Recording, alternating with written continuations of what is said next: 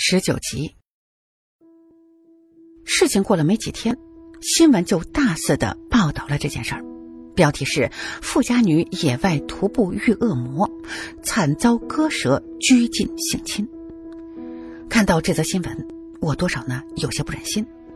现在的媒体就只知道用耸人听闻的标题来博人眼球，却一点也不在乎受害人因此受到的二次的伤害。事后呢，我听李叔说，那个老光棍一进局子里就全部都给招了。原来，当时赵敏呢独自一个人在树林里头不小心的摔断了腿，他向正好路过的老光棍求救，没想到这个老东西看赵敏年轻漂亮，不知道比自己家中花钱买来的女人好看了多少倍，就一时的起了歹心了。他把赵敏救回家之后，就连夜勒死了羊圈里的疯女人。赵敏本以为自己遇上了好心人了，可是没想到他却遇到了一个真正的来自地狱的恶魔。从新疆回来的这几天，我每天呢都从白天睡到晚上，就像是要把之前的几天缺的觉都给补回来一样。直到丁一找上门的时候。我这才又恢复了正常人的作息了。这天下午，我在家里头睡的是昏天黑地，突然一阵敲门声将我给吵醒。我挣扎几次，这才爬起来去开了门。结果开门一看，竟是丁一站在了门外。你怎么知道我家住哪里啊？我吃惊的说。他嘿嘿一笑说：“嘿嘿，之前黎叔让我跟踪了你几天。”我极为不满的爆了一句粗口，不过呢，想想也是，林叔这老家伙，如果当初不是调查过我，怎么就会贸贸然的相信我一个毛头小伙子呢？丁一看我还在纠结之前的事儿，就故意的对我说：“你这身装扮挺另类呀，现在流行吗？”被他这么一说，我忙低头一看。这才想起自己正身着平时睡觉的时候最爱的花裤衩子和棉线背心儿，重点呢是我这心爱的跨栏背心上还赫然耸现着几个小洞洞。于是我老脸一红，忙回身冲进了卧室去换衣服。你自己先坐会儿啊，别客气，我马上就好。我在卧室里头大声的喊。丁一看着我笑了笑，然后呢四下打量着我家里的陈设。我从卧室里头出来，正好看见他一脸疑惑的看着我茶几上的几本风月杂志，于是我就笑嘻嘻的走过去说：“嘿嘿，怎么样？这可是我的几本珍藏，要不要借给你看看呀？”丁一皱着眉头看着我说：“这些女人是不是很穷？”“怎么会啊？她们一个个可比你我可有钱多了。”“那她们为什么都穿这么少？”我一时无语，心想这小子不会这么纯洁吧？丁一见我没有回答，竟是露出原来你也不知道的表情。我被他看得顿时就无语了，就没好气的对他说：“你来有事吗？”丁一点点头，从上衣口袋里头拿出几张 A 四纸递给我：“这是黎叔让我拿给你的，是刚接的新案子。”我活动活动肩膀。心想这几天也休息够了，是该呃接活干干了。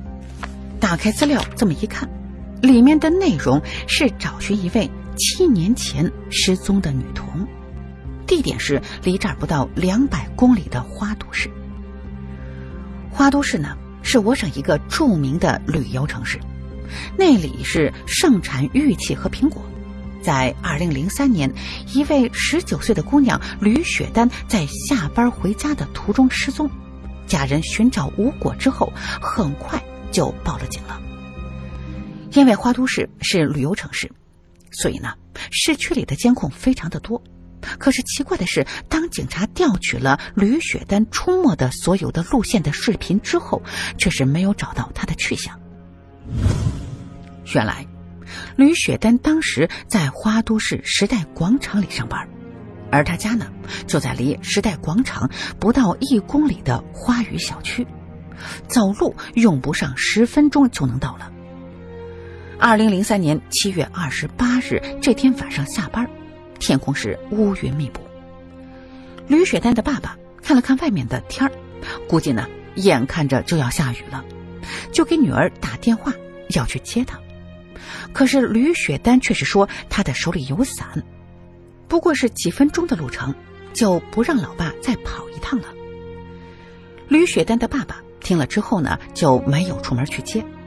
可是时间又过了半个小时，却是不见女儿回来，打电话这女儿的电话也给关机了。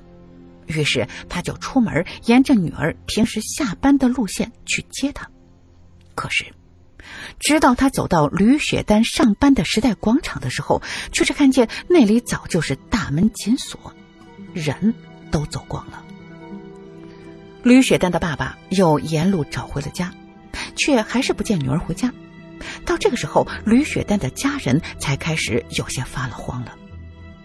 可是因为时间太短，他们也不确定吕雪丹是不是出了什么事儿了。于是呢，他们就发动了自己家的亲戚出来找人。结果，一直找到第二天上午，还是音信全无。最后呢，吕雪丹的家人只好报了警。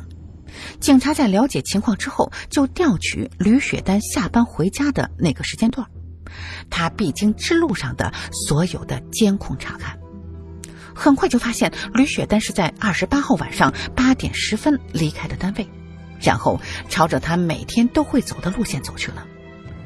结果就在吕雪丹往他家所在的花语小区里拐的时候，监控出现了一个死角。也正是在经过这个监控死角之后，吕雪丹就再也没有出现在这监控里了。接着，警察就在附近做了大量的走访，想找找看有没有目击者看到吕雪丹经过。可是，令人遗憾的是，当天因为天气的缘故，走在路上的人都是行色匆匆的，根本没有人注意到吕雪丹是什么时候失踪的。这件事情呢，在当年引起了不小的轰动。一个好好的大姑娘，竟然凭空的消失在了她天天都走的上下班的路上。有人就怀疑，这吕雪丹是不是让人贩子给拐走了呢？或者是和什么人私奔了？总之是什么样的传闻都有。可是吕雪丹的父母却是不认同，他们不相信女儿会突然的不告而别。更不信已经有一定的社会经验的女儿会被人给拐走了。可是，无论警察怎么调查走访，就是没有吕雪丹的半点的信息。后来，警察呢就以吕雪丹消失不见的那个监控死角为中心，以一公里为半径进行排查，希望能够查到一些有用的线索。当年那片区域的附近。有许多新建或者是正在建设的建筑物，所以呢，附近的外来流动人口相对的集中些。警察把附近的所有的施工队都给排查了一遍，可依然没有发现有什么可疑的地方。就这样，时间一晃到了现在，吕雪丹的父母还是没有放弃寻找女儿。他们虽然已经接受了女儿可能不在了的这个现实。却怎么也接受不了像现在这样活不见人、死不见尸。就在前几天，吕雪丹的父母几经辗转找到了黎叔。他们最初呢，只是想让他为吕雪丹补问一个吉凶，看一看还有没有希望能够找得到。黎叔开卦推算之后，很快就告诉他们，吕雪丹的阳寿已经尽了。虽然这个结果他们早就猜到了，可是却从来没有一个人这么肯定的告诉过他们。巨大的悲痛让吕雪丹的母亲几近崩溃，黎叔也不忍心看他们如此的难过，就问他们：如果有机会找到吕雪丹的遗体，他们愿意试一试吗？吕雪丹的父母呢，也都已经年过五十了，这些年因为女儿的失踪。两个人几乎被摧残的比同龄人要老上许多岁。当他们听到黎叔说有可能找到女儿的尸体时，差点没有激动的给他跪下来，并且一再的说：“只要能够找得到黎叔要多少钱，他们都会给。看完了资料之后，我似乎回想起来，在我上高中的时候，好像呢听说过这件事儿。当时呢，我老妈还拿这件事情吓唬我来着。没想到经过这几年的兜兜转转，竟然要通过我来寻找了。晚上，黎叔在市里头有名的畅春园酒店订了包间，介绍吕雪丹的父母给我认识。当我一走进包间，就看到黎叔的对面坐着一对中年夫妇，男的是中等身材，一身的书卷气；女的是身材削瘦，一脸的愁容。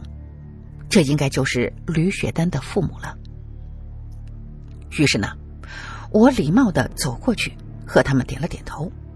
黎叔呢，一看我们来了，就拉着我的手，对吕雪丹的父母说：“吕先生，吕太太，这就是小侄张金宝，他身后呢是我的徒弟。之后找令爱的事情，他们都会全程参与的。”吕先生对我点了点头。他们的年纪应该和我的父母差不多大，于是我就客气的说：“吕叔叔、吕阿姨，你们好。”丁一站在我的身后，只是象征性的点了点头。我知道，这是个性使然，所以黎叔在这方面从来不会强求他什么。倒是我，天生一副自来熟，和谁都能够聊上几句。大家坐定之后，黎叔问吕雪丹的父母。二位知不知道吕雪丹有什么心爱之物？这样我的小侄才能着手寻找。吕氏夫妻虽然是一脸的疑惑，却也是没有刨根问底问为什么，只是为难的说：“我们也不敢说有什么东西是丹丹的心爱之物。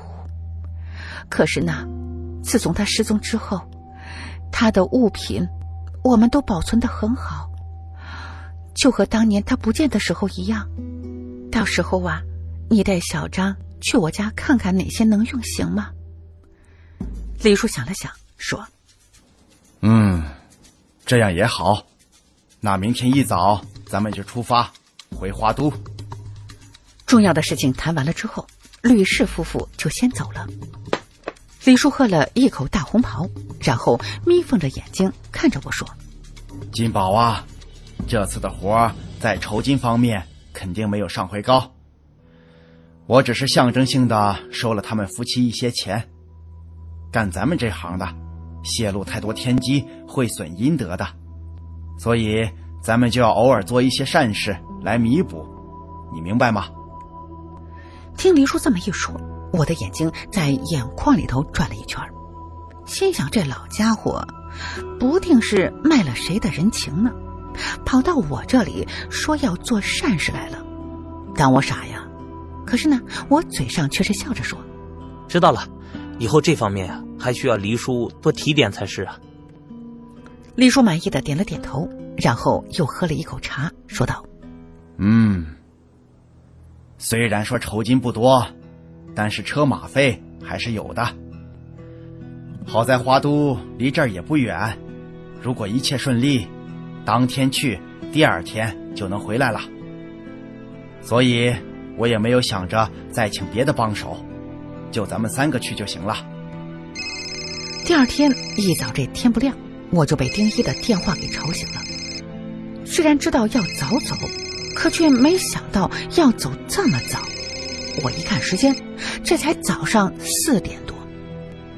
下楼之后。看到车子里头除了丁一和黎叔之外，还有吕雪丹的父母，我的心里头一阵的叫苦。